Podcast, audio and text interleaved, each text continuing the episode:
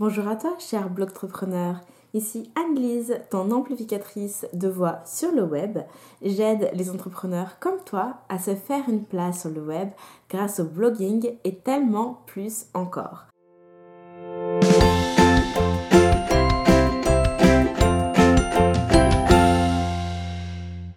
Alors aujourd'hui, ce dont j'aimerais euh, te parler, c'est les cinq étapes avant de devenir une entrepreneur en ligne accomplie.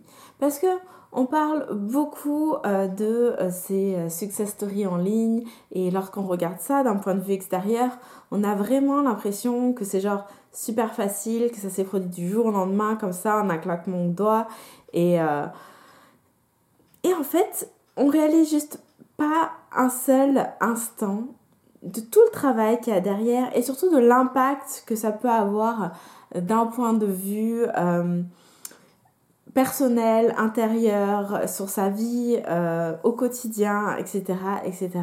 Et du coup, je voulais te partager un petit peu de ce truc dont on ne parle pas, de ce qui se passe dans les coulisses.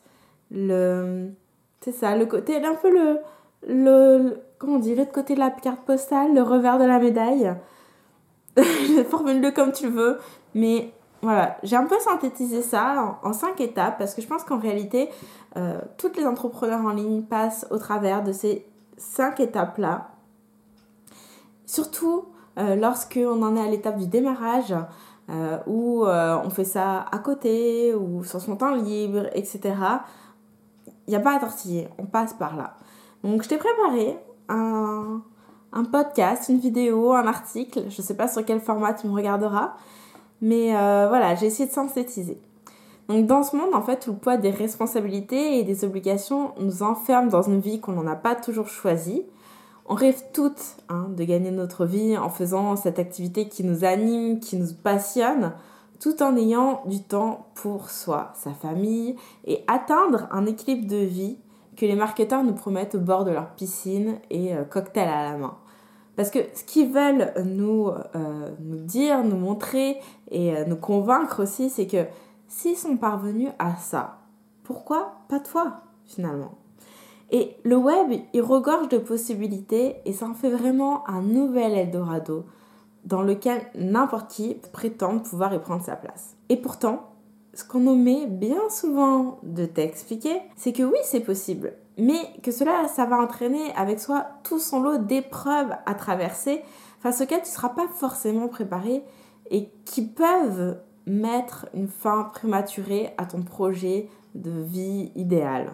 Alors avec de la persévérance, bien sûr, tout devient possible, mais qu'on se le dise, il n'y a pas de succès rapide et facile. Il faut que tu sois prête à traverser ces cinq étapes avant de devenir une entrepreneur en ligne accomplie. C'est pas des étapes qui sont forcément euh, c'est pas facile. Non, ça, fait mal, ça questionne, ça remet en cause. On va on va en parler. L'étape numéro une, c'est l'excitation d'un projet nouveau. Tu viens d'avoir l'idée de ta vie. Et si tu te lançais dans la vente en ligne de tes services de coach, de formatrice, de créatrice de je sais pas quoi, hop, tu remplis le champ libre, c'est génial. T'as toujours rêvé euh, de partager, de transmettre tes connaissances et tes compétences en tu remplis le, champ libre. Et cette phase-là, c'est vraiment celle du démarrage. C'est la phase d'excitation euh, qui amène la réalisation de tout nouveau projet. Chaque matin, tu te lèves, t'es au top, t'as une motivation de feu et tu dis mais vivement ce soir que je puisse m'y mettre. Et toute la journée, tu fais que y penser. Tu penses à cet article que tu pourrais écrire, à ce post à publier sur les réseaux sociaux, et tu creuses les ménages de cette formation, ce programme que tu pourrais créer. Les post-it, cahiers, Trello, tout ça, ça devient tes meilleurs alliés et tu notes compulsivement toutes les idées qui te viennent pour ne pas en perdre une miette. Lorsque tu rentres le soir, c'est ton moment. Tu as quelques heures devant toi avant d'être appelé aux réalités de la vie quotidienne. Hein cuisiner, faire le ménage, les lessives, tout ça. Mais là, pour le moment, c'est pour toi. Alors tu t'y mets sans plus attendre. Tu écris, tu shootes, tu planifies, tu fais des recherches, tu bidouilles, tu paramètres, tu lis, tu visionnes, tu enregistres. Honnêtement, tu pourrais y passer euh, tes journées. Puis d'ailleurs, c'est ça l'objectif, hein, euh, clairement, euh, c'est que ça devienne ton travail à temps plein. Alors on croise les doigts. on croise les doigts. Et ton projet, il prend forme au fil des mois. Tes articles sont en ligne, ta communauté, elle commence à se constituer, tu as une page Facebook et peut-être même un groupe privé Facebook. Et c'est tellement enivrant de voir la réaction des gens face à ce que tu crées, des choses qui sont tout droit sorties de ta tête. Les gens te trouvent génial, te disent que tu es plein de bons conseils, tes lecteurs ne savent pas comment ils feraient sans toi. Et d'ailleurs, les gens, ils te le disent, ça. Ils te trouvent fantastique. Et c'est super de voir ça. Ça fait tellement chaud au cœur. Ça fait vraiment une espèce de, de pic de dopamine qui s'en va dans le cerveau et ça motive. Et au fond, bah, t'as le sentiment de faire ce pourquoi t'as toujours été faite. Aider les gens en leur transmettant euh, ce qui te paraît simple, ce qui te paraît si simple. Et pour toi, c'est une expérience incroyable. Tu te sens chanceuse car ton projet devient enfin réalité et tu sens que tout est possible. Ta vie peut changer. Tu as entre les mains tout ce qu'il faut et tu sens que les gens sont demandeurs de toujours plus. Cette étape-là, c'est un peu euh, la phase de lune de miel que traversent les couples tout fraîchement mariés. Ton projet et toi, vous êtes rencontrés dans ton esprit. Vous avez décidé de sortir ensemble en mettant les choses sur papier. C'est le moment où tu as brainstormé, tu as commencé à noter tes trucs. Vous avez franchi le pas en vous mariant. Ça, ça a été lorsque tu as créé ton site web tes comptes sur les réseaux sociaux. Et maintenant, vous partez en lune de miel grâce à la communauté que tu t'es créée, qui interagit avec toi et qui est impatiente d'en apprendre encore plus. Quelque part, en fait, on se crée cette petite bulle parfaite dans laquelle on a envie de laisser personne s'immiscer dedans. Hein. D'ailleurs, dans la vraie vie, on n'en parle pas trop. Peut-être que ton conjoint est au courant, enfin sûrement d'ailleurs qu'il est au courant, mais pas vraiment grand monde autour de lui. Et pour cause, dans cette période-là, on n'a pas envie d'essuyer les mauvaises, euh, les critiques qui sont malvenues d'autres personnes. Et on se dit qu'on va d'abord donner une chance à son projet pour voir ce que ça donne. Et une fois que ce sera sur des bonnes rails, bah, on se sent plus libre de pouvoir en parler en toute liberté, voire en toute légitimité. Mais pas pour le moment. Pour le moment, tu veux juste profiter de l'expérience, de toute la satisfaction et de la fierté que cela t'apporte. Quand j'ai lancé Blogtrepreneur, j'ai tout de suite associé à mon blog un groupe privé Facebook. J'avais euh, sur mon site 9 articles qui étaient en ligne et dans ces articles, j'invitais les gens à me rejoindre dans mon groupe privé. Durant les 4 semaines entre l'ouverture de mon site et le lancement de ma première formation, Build My Community, j'ai pas publié grand chose sur mon blog, seulement deux articles, parce que je savais en fait hein, d'expérience que de produire du contenu pour du contenu, bah ça sert à rien. Ce qu'il fallait surtout, c'était que j'arrive à connecter avec les gens. Donc ce que j'ai fait, c'est que chaque dimanche, sans faute, euh, je montrais mon visage en Facebook Live pour euh, parler des sujets qui étaient chers à ma communauté. Donc blogging, réseaux sociaux, newsletters, euh, statistiques. J'étais vraiment là pour répondre à leurs questions. Et c'était vraiment euh, magique pour moi parce que de voir toutes ces personnes qui étaient connectées pour m'entendre parler euh, et écouter attentivement ce que j'avais à leur apprendre, c'est juste fou l'effet que ça fait. Et un jour, il y a une des participantes euh, qui m'a fait cette confidence, qui m'a laissé ce commentaire, qui disait mais tu sais que tes webinars live m'ont tellement décomplexé, je ne serais jamais lancée sans t'avoir vu. Je me souviens t'avoir vu faire un live au saut du lit ébouriffé, café à la main, et pourtant je buvais tes paroles. Non seulement ça n'avait pas diminué ta crédibilité à mes yeux, mais ça l'avait comme renforcé en fait. Ça a été un putain de déclic. Jusque-là, je ne me lançais pas car je me trouvais pas assez parfaite, alors qu'en fait, j'avais juste besoin d'être moi-même. Et tu vois, quand tu reçois ce genre de message, bah, tu sais que tu as accompli quelque chose de fort. Et quand tu sais ça et que tu te dis ça, c'est que tu es en pleine phase de lune miel. Et ça, c'est la première étape. Et ensuite, on arrive à la deuxième étape. Dans la vraie vie, personne ne te prend au sérieux.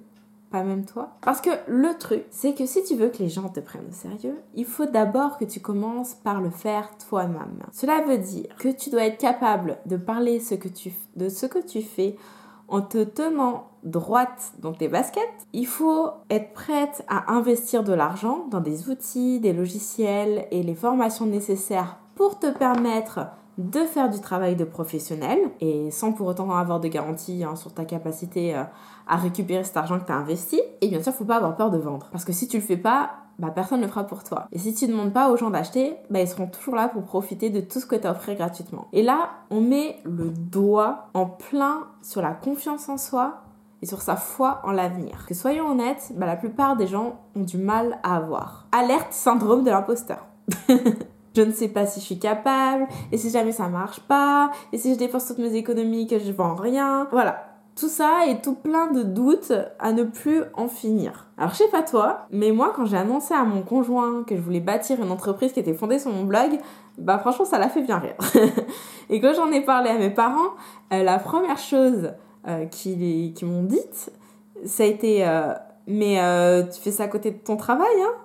Ce qui veut dire t'as quand même pas l'intention de de quitter ton boulot pour ça, hein, tu vas avoir un vrai boulot à côté, enfin genre euh, dans la vraie vie. Et quand j'en ai parlé à mes amis, ils ont réagi par un ah, ok. T'es plus sceptique. Je peux te le dire, en étant passé par là, c'est que si dans ces moments-là, t'es pas sûr de toi à 100%, bah ça te fait douter. Franchement, ça te met le doute. Bon, malgré tout, moi je me suis lancée et j'ai fait mon boulot hein, pour faire grandir euh, mes blogs sur mon temps libre, donc blog entrepreneur et une French à Montréal. Mais en fait, là où ça devient difficile, c'est que passé à un certain stade, quand on travaille à temps plein et que l'on a clairement une activité en ligne qui pourrait euh, l'être tout autant, bah, ce genre de double activité là, ça, ça a un impact sur la vie à la maison. Faut pas, faut pas se cacher euh, les choses, ça a un impact.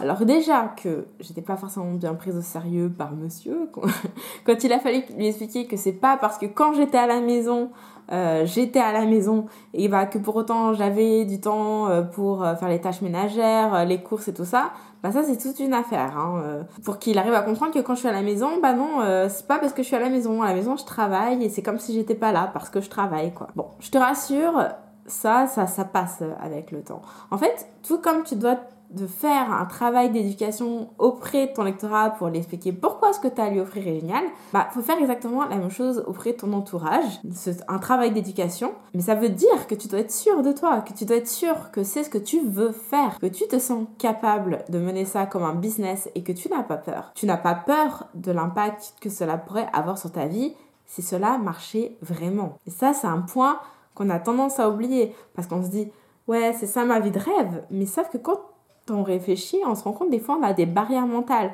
Parce que si jamais ça réussit, ça veut dire que faut que tu quittes la sécurité de ton emploi régulier, faut que tu adoptes un nouveau rythme de travail, euh, que tu t'assures d'avoir des rentrées d'argent régulières et tout ça, ça fait peur. Ça, c'est la première chose. Il faut que tu pas peur des remarques négatives dans la vraie vie comme en ligne. Parce que je te garantis que tu trouveras toujours des personnes qui auront à redire sur ce que tu fais. Parce que c'est trop cher, parce que euh, tu te prends pour qui, parce que si, parce que ça, parce que c'est pas sérieux ce que tu fais. C'est une certitude, il y aura toujours des gens pour critiquer. Et finalement, la plus grosse peur, c'est qu'il faut pas que tu aies peur de te planter. Parce que ça va peut-être pas marcher au premier coup d'essai. Il y a même de fortes chances pour que ça marche pas aussi bien que tu l'espérais, voire même pas du tout. Et dans ces moments-là, il faudra te relever, recommencer et persévérer. Alors, bien sûr, tout revient toujours à l'argent. Euh, n'ayons pas peur des mots. Hein.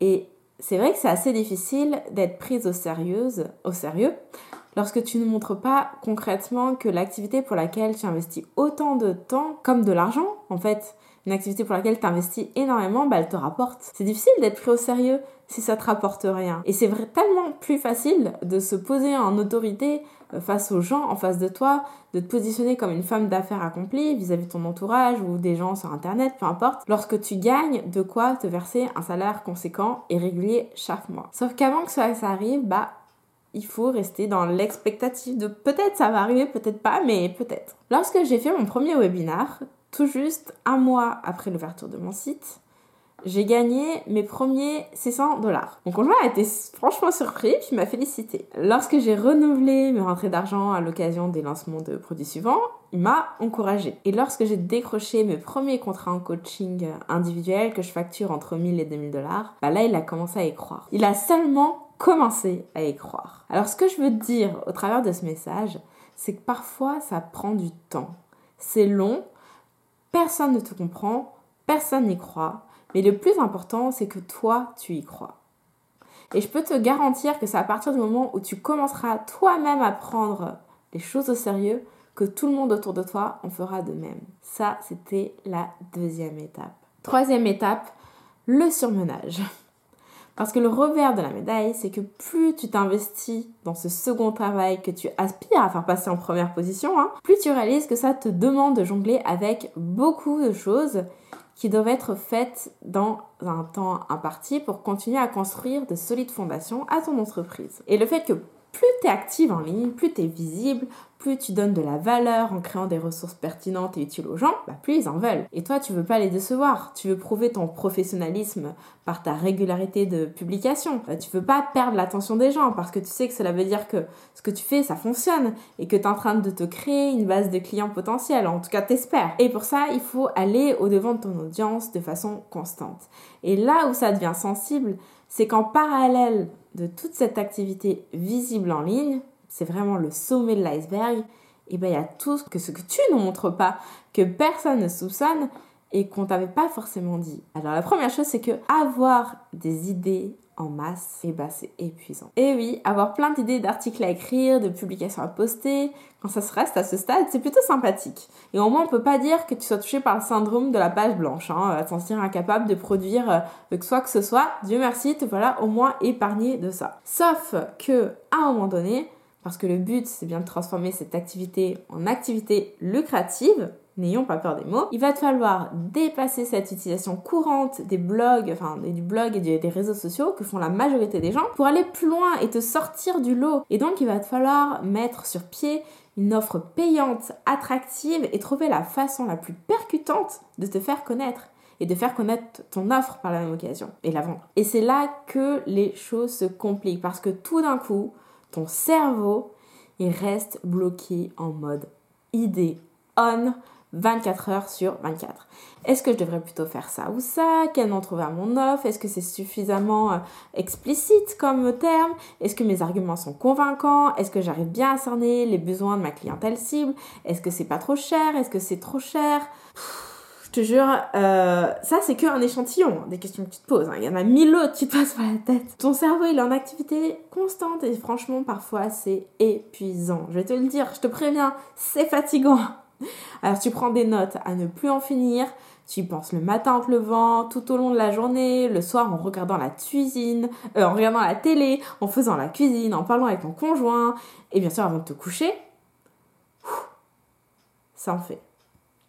Mon conseil à ce stade, c'est vraiment d'arriver à te trouver une bise bestie, une partenaire de crime, qui en est sensiblement au même stade de développement que toi, avec laquelle tu vas pouvoir échanger régulièrement sur toutes ces questions existentielles que tu te poses. Parce que le terme existentiel, il est pas trop fort.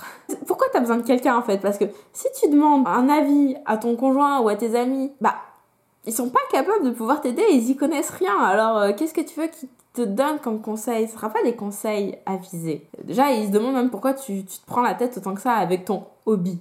Alors que ta meilleure amie d'affaires, ta bestie, bah elle, elle te comprend. Parce qu'elle vit exactement la même réalité que toi. Et si tu veux garder la tête froide et que tu tiens à ta sérénité d'esprit, t'as vraiment besoin d'elle. Je te le garantis. Vraiment. Sans la mienne, je serais perdue. Alors oui, bon, il y a d'autres conseils comme sortir, faire du sport, voir des amis. Euh, c'est aussi d'autres euh, excellentes solutions pour te changer les idées et puis t'obliger à déconnecter. Parce que c'est important aussi, déconnecter. En fait, je pense, il faut une baisse vestie et il faut des activités qui te permettent de couper tout ça. Mais je veux pas te mentir, ça va pas être facile parce qu'il y a de fortes chances pour que tu sois momentanément prise d'un élan de culpabilité de consacrer du temps libre à faire autre chose que travailler. Et trouver ce parfait équilibre de vie entre euh, ton boulot, ton business et ta vie perso, eh ben c'est un enjeu de taille et une lutte de tous les instants. Donc ça c'est le premier point des choses qu'on ne dit pas mais que je te dis, c'est que avoir autant d'idées, c'est épuisant. La deuxième chose c'est que concrétiser tes idées, c'est plus difficile que ce que l'on imagine. Ton site est lancé, ta communauté est mobilisée. Maintenant, il ne te reste plus qu'à lancer ton premier produit. Alors, je ne vais pas y aller par quatre chemins. Euh, ton premier lancement, c'est un peu comme un premier accouchement. Enfin, j'imagine, hein, parce que moi-même, j'ai pas d'enfant. c'est long, c'est plein d'angoisse, c'est douloureux, mais à la fin, c'est fait et tu es vraiment contente d'avoir accompli ce miracle. Parce que oui, tu peux te féliciter. Hein. Le mot miracle, là non plus, il n'est pas trop fort c'est pas disproportionné. Parce qu'après tout, tu as quand même eu le mérite d'aller au-delà d'une simple idée. tu l'as réalisé. Et ça, c'est pas donné à tout le monde, comme avoir des enfants, c'est en passant. Bon, d'ailleurs, c'est tellement difficile qu'il y a bien eu des moments où tu as cru que tu parviens, tu te dis je vais jamais y arriver. Parce que entre l'idée d'offrir ces services, de vendre une formation, et effectivement le faire avec succès, eh ben, il y a un énorme gouffre. Parce qu'il faut arriver à mettre le doigt sur l'exacte problématique rencontrée par ton public cible, le mettre en confiance pour l'amener à travailler avec toi et trouver l'exacte solution pour laquelle il serait prêt à payer. Et crois-moi mon ami, rien qu'avec ces trois phases, t'as un sacré boulot à faire pour avoir tout bon sur toute la ligne. Pourtant, je sais que tu es consciencieuse. Je sais que tu tiens à tout faire bien et que tu ne veux rien laisser au hasard. Sauf que les personnes qui te font croire que tu es capable de faire ce lancement parfait du premier coup, eh ben elles te mentent. À moins à moins d'être exactement sur le même chrono que ton activité de jour pour laquelle tu as des années d'expérience et un réseau digne de ce nom, je vois pas comment c'est possible. Franchement, si jamais tu as vécu le contraire, écris-moi parce que j'adorerais entendre ton histoire. Tu pourrais même venir la partager avec nous euh, dans le podcast, en vidéo. Euh, viens m'en parler. Et ça, évidemment, c'est sans compter tous les fichus soucis techniques que tu vas rencontrer. Comment on fait pour faire un webinaire en direct? Est-ce qu'on peut recevoir des paiements directement vers son site en plusieurs mensualités? Quelle plateforme on choisit pour héberger sa formation? Et on fait comment? D'ailleurs, pour ce point, j'ai un atelier hein, sur ma boutique en ligne, tu peux aller voir. Et la publicité Facebook. Comment on s'y prend pour faire un bon ciblage et ne pas jeter son argent par les fenêtres? Et on utilise quoi pour faire des appels vidéo enregistrés avec ses clients? Et après, on les dépose où les vidéos hein Pour que les gens puissent y accéder? Et toi aussi, mais pas les autres? Ça fait sacrément beaucoup de choses à penser, en plus de son travail de jour, de son activité, ah, en plus de son travail de jour, de son activité régulière en ligne, hein, parce qu'on oublie pas qu'il faut publier sur le blog et les réseaux sociaux, et la stratégie à peaufiner pour réussir à faire ce fichu lancement. Et je suis gentille, hein, parce que je tiens même pas compte de la création de la formation en tant que telle, hein, que tu peux justement lancer. Le troisième truc qu'on ne te dit pas, c'est que arriver à faire des ventes, c'est souvent plus difficile que prévu. Mais où est la dizaine de milliers d'euros qu'on t'a promis, quoi? Je comprends pas. Comment ça se fait que c'est pas là dans ton compte? Alors, cette fois on après des mois de travail acharné, c'est le moment de révéler cette offre payante à ton audience. Est-ce que tu as senti cette pointe de stress au moment d'en parler? Bon, Perso, à chacun de mes webinaires, c'est la même chose. Hein. Même si j'en ai fait des dizaines et dizaines, j'ai toujours ce mélange de sentiments contradictoires qui m'envahit au moment de présenter mon offre. J'ai une pointe d'adrénaline dans un grand bol de stress. Et même si je sais que ce que j'ai préparé c'est génial, que les filles elles vont capoter, que ça va être extra, bah, c'est plus fort que moi, je suis toujours un petit peu stressée. Et si tu as tendance à redouter cette montée de panique, bah, mon conseil euh, c'est de, de te préparer en fait en écrivant exactement tous les points à soulever durant ton exposé. Ça marche aussi pour les Facebook Live. Bon, le truc en fait c'est de pas laisser place à l'improvisation, de pas laisser la place en fait à la panique qui te gagne là et te faire perdre tes moyens. Maintenant que c'est dit, annoncé, placardé, les clients répondent-ils à l'appel Tu as ouvert ton offre. Alors il y a trois cas de figure. Premier cas de figure, non. Personne ne répond à l'appel. Je sais que c'est un coup dur et que tu es très certainement déçu. Alors je vais te donner mon conseil. Peste un bon coup, pleure s'il le faut et tu te reprends. Tu n'as pas tout raté, ce n'est pas de ta faute et tu n'es pas une bonne à rien. Il y a tout plein de choses qui peuvent expliquer hein, pourquoi ça marche pas. Euh, ça peut être ton offre qui répond pas à un besoin, peu de gens qui ont été exposés à ton offre, donc pas assez de monde en fait qui l'a vu. Tu n'as pas prouvé ta légitimité en premier lieu. Ta page de vente les a perdus en route. La période de ton lancement est mal choisie. Les bénéfices de ton produit euh, n'ont pas été assez développés. Du coup, les gens ne voient pas qu'est-ce que ça va leur apporter? Il y a un tas d'explications possibles qui ne sont pas forcément directement liées à ton programme en tant que tel, à ce que tu proposes. Et ce qu'il te faut euh, faire face à ce lancement infructueux, bah, c'est de prendre du recul et analyser en fait cette expérimentation. C'est pour ça que je te disais, pleure s'il le faut, puis après tu souffles un bon coup, tu prends du recul et t'analyses. Qu'est-ce qui n'a pas marché? Et pour ça, tu peux essayer de rejoindre les personnes qui étaient intéressées, qui n'ont pas acheté. Demande-leur pourquoi, pourquoi elles n'ont pas acheté. Qu'est-ce qui fait qu'elles euh, n'ont pas, euh, pas franchi l'étape suivante?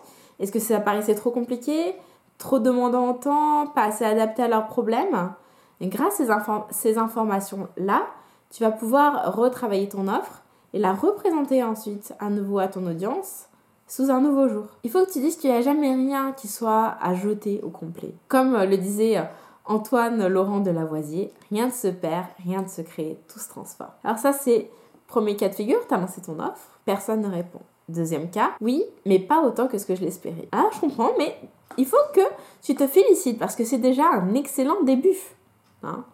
Ça veut dire qu'il y a un marché pour ton offre. Maintenant, ton défi, ça sera euh, de fournir le meilleur accompagnement, produit, coaching que tu es en mesure d'offrir pour obtenir les meilleurs témoignages. Et le deuxième défi, c'est d'aller au-devant de davantage de monde pour attirer plus de clients euh, potentiels. Et troisième cas de figure euh, face au lancement de ton offre, c'est oui, je suis devenue riche. Bon, bah encore une fois, moi j'ai du mal à croire au succès du jour au lendemain, mais si c'est ton cas, viens m'en parler, hein Viens me raconter ton parcours, ça va être intéressant. Alors, autre point, qu'on ne te dit pas, mais que je vais te dire dans cette étape de surmenage là, c'est que tu te tapes des doubles journées 7 jours sur 7. Hein. Parce que tout le monde n'a pas tous les, moyens de tout plaquer pour se concentrer corps et âme dans à ses projets. Hein. Il y a de fortes chances que euh, tes seuls moments pour développer ton entreprise naissante, bah, ça soit la fin de la journée, le week-end et les vacances. Et dit comme ça, ça paraît pas si terrible, mais il faut voir la chose sur le long terme. Parce que rares sont les entreprises viables en moins d'un an d'existence. Ce qui veut dire qu'il faut te préparer à être capable de sacrifier toutes tes soirées, week-ends et vacances aussi longtemps que nécessaire. Donc au moins pendant un an si ce n'est plus. Alors je veux pas non plus euh, noircir le tableau, hein, ni en rajouter. C'est évident qu'il faut que tu t'accordes des temps off parce que sinon non seulement ta vie personnelle elle va en prendre un coup, mais surtout euh, tu vas finir par craquer et c'est pas le but. Je veux seulement te préparer au fait que si tu souhaites avoir des résultats significatifs rapidement, bah ça a un coût et ça va te demander de travailler fort.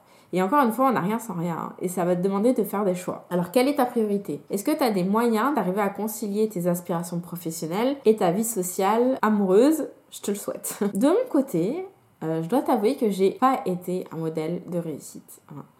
Ma première année d'activité, ça a clairement été quasiment consacrée à 100% à mon business. Et euh, franchement, si mon conjoint n'avait pas été là pour me rappeler l'importance de notre relation, de vivre des moments à deux et la nécessité de faire des breaks pour le bien-être de ma santé mentale, voire de notre couple, alerte dispute, bah, c'est certain que j'aurais franchi la barre. Mais, non, en fait, il n'y a pas de mais. J'ai pas été un modèle de réussite. Parce que cette première année, j'ai aussi euh, fait un skip hein, sur euh, le sport. J'ai jamais été une grande sportive. Alors, euh, disons que c'était un peu comme la bonne excuse, mais c'est pas bon, ça, c'est pas bien.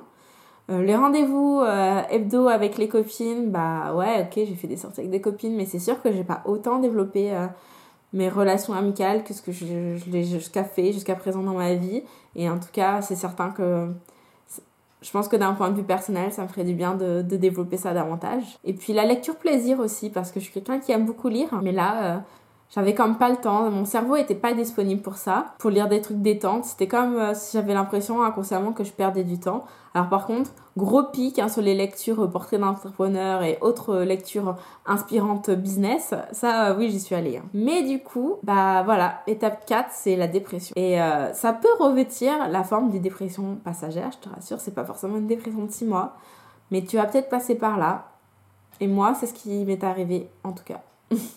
c'est que toute ta fichue vie tourne autour de ton business en construction. Tu te donnes à 100%, tu y passes tout ton temps et à la longue, ce travail sur le côté, en plus de ton travail euh, normal hein, de jour, bah, ça devient épuisant. Surtout que les résultats, ils commencent à être visibles, oui, mais pas autant que ce que tu voudrais. Parce que n'oublions pas que ce que tu voudrais, c'est que ça devienne ça ton travail à temps plein. Donc en fait, que tu fasses une vente 10, 100, du moment que c'est pas assez pour te permettre de quitter ton emploi, ça fait pas de différence. Pour toi, c'est un échec, en fait. Et donc, c'est dur. Ça fait mal de se dire qu'on investit autant et que finalement, c'est pas assez. Alors, tu te dis que du coup, tu vas jamais en voir le bout. Et euh, tu te demandes quand est-ce que tu seras capable de enfin faire le shift et de changer de vie euh, comme tu y aspires, en fait, depuis le début. Et pour peu, en plus, que ton travail régulier, ton travail de jour, bah, ce soit pas le travail de tes rêves, et j'imagine que c'est le cas, sinon tu ne serais jamais lancé euh, dans une activité professionnelle en parallèle, bah, c'est la déprime. Tu te lèves chaque matin sans grande motivation tout au long de la journée et tu te demandes ce que tu fais là quand tu es au boulot et tu rentres le soir, tu es épuisé nerveusement alors que c'est justement le moment de te mettre à travailler sur cette activité que tu chéris tant. Et pour autant, bah, pas question de jeter à l'éponge. Hein. Euh, tu sais que c'est pour quoi tu es faite et ce qui ça donne un sens à ta vie.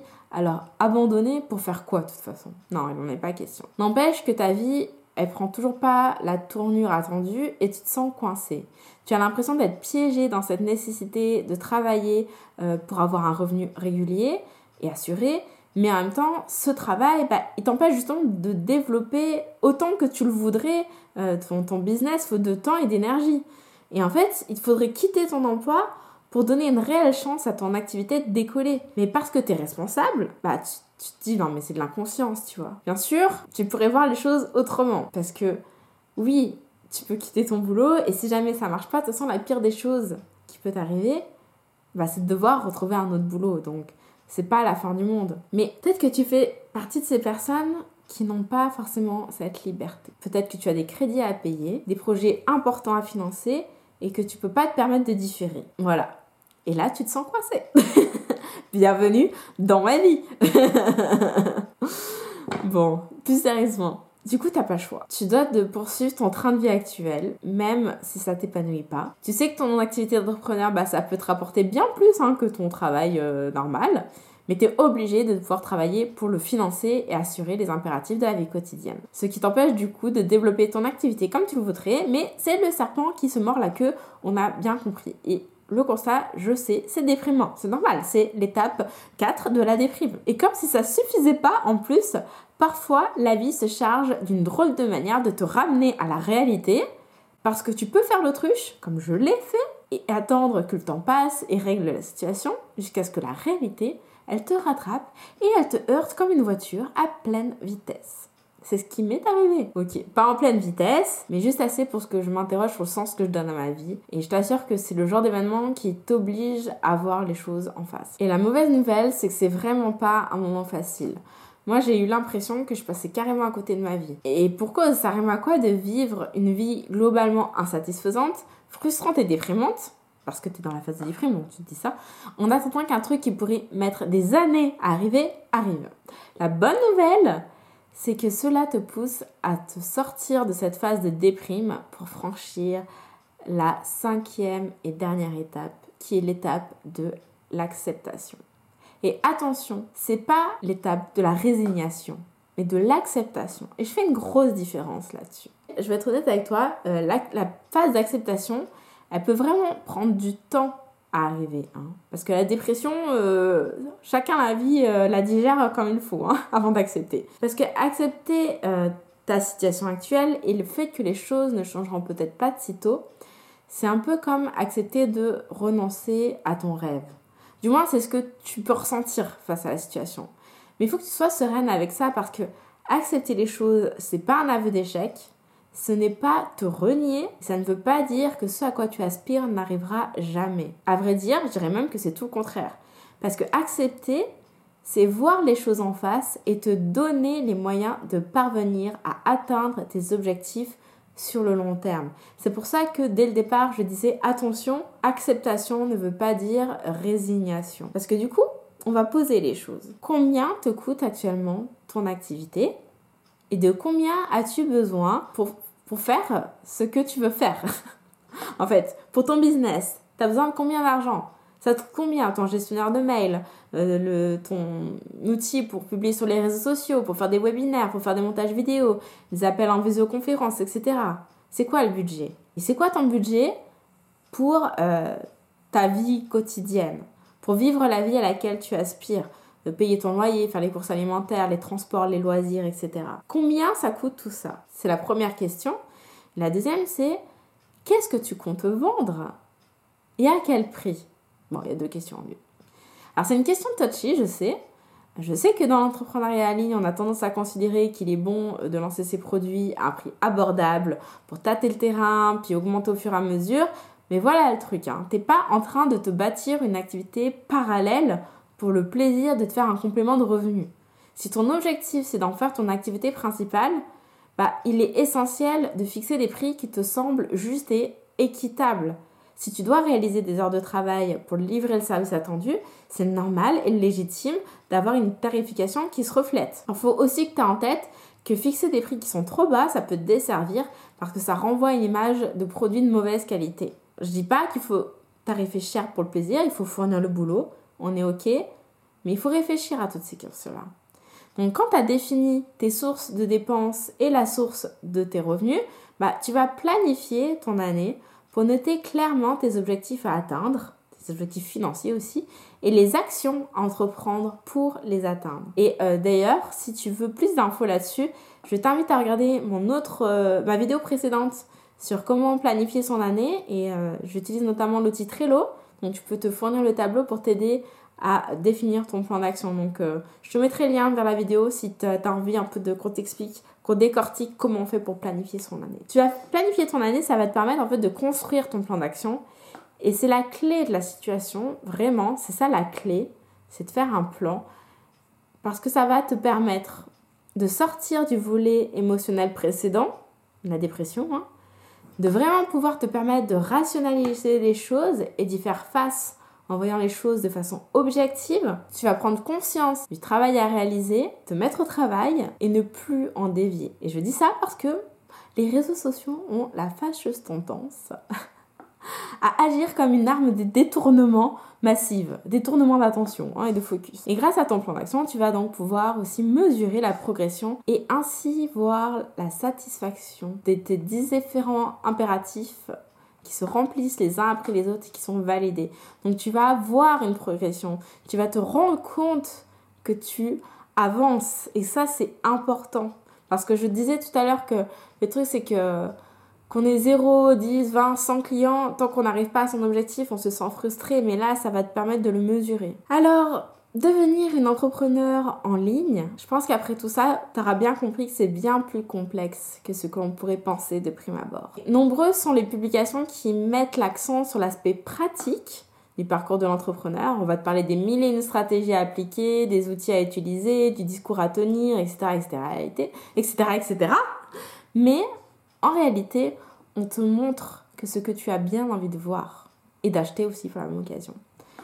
Et à mon sens, c'est presque du mensonge par omission de ne pas te parler de tout le chamboulement interne que cela peut provoquer, du besoin de se réorganiser que cela implique et de la nécessité de prendre du recul pour voir les choses de haut. Et il suffit pas de connaître les bonnes pratiques du marketing ni du storytelling pour faire de toi une entrepreneur à succès. En réalité, le mental, il joue une part qui est tout aussi décisive, de même que ta capacité à savoir, à savoir t'organiser dans les moindres détails. Donc, j'espère que ces cinq étapes avant de devenir une entrepreneur en ligne accomplie t'auront apporté un peu un autre regard sur, euh, sur le business en ligne et sur euh, l'expérience qui t'attend ou sur la que tu es, en train de, de vivre. J'aimerais beaucoup que tu me dises en commentaire si toi aussi tu vis ça, si euh, tu, passes au travers des mêmes étapes, quelle est ton expérience? Raconte-moi ça dans les commentaires. Partage cette vidéo, mets un like s'il te plaît, mets un like sur cette vidéo, ce podcast, parce que c'est vraiment un moyen pour moi de savoir que euh, ce contenu t'a plu et que ça m'encourage aussi à en produire de nouveau. Je te souhaite une, euh, une excellente journée. À très bientôt. Salut, salut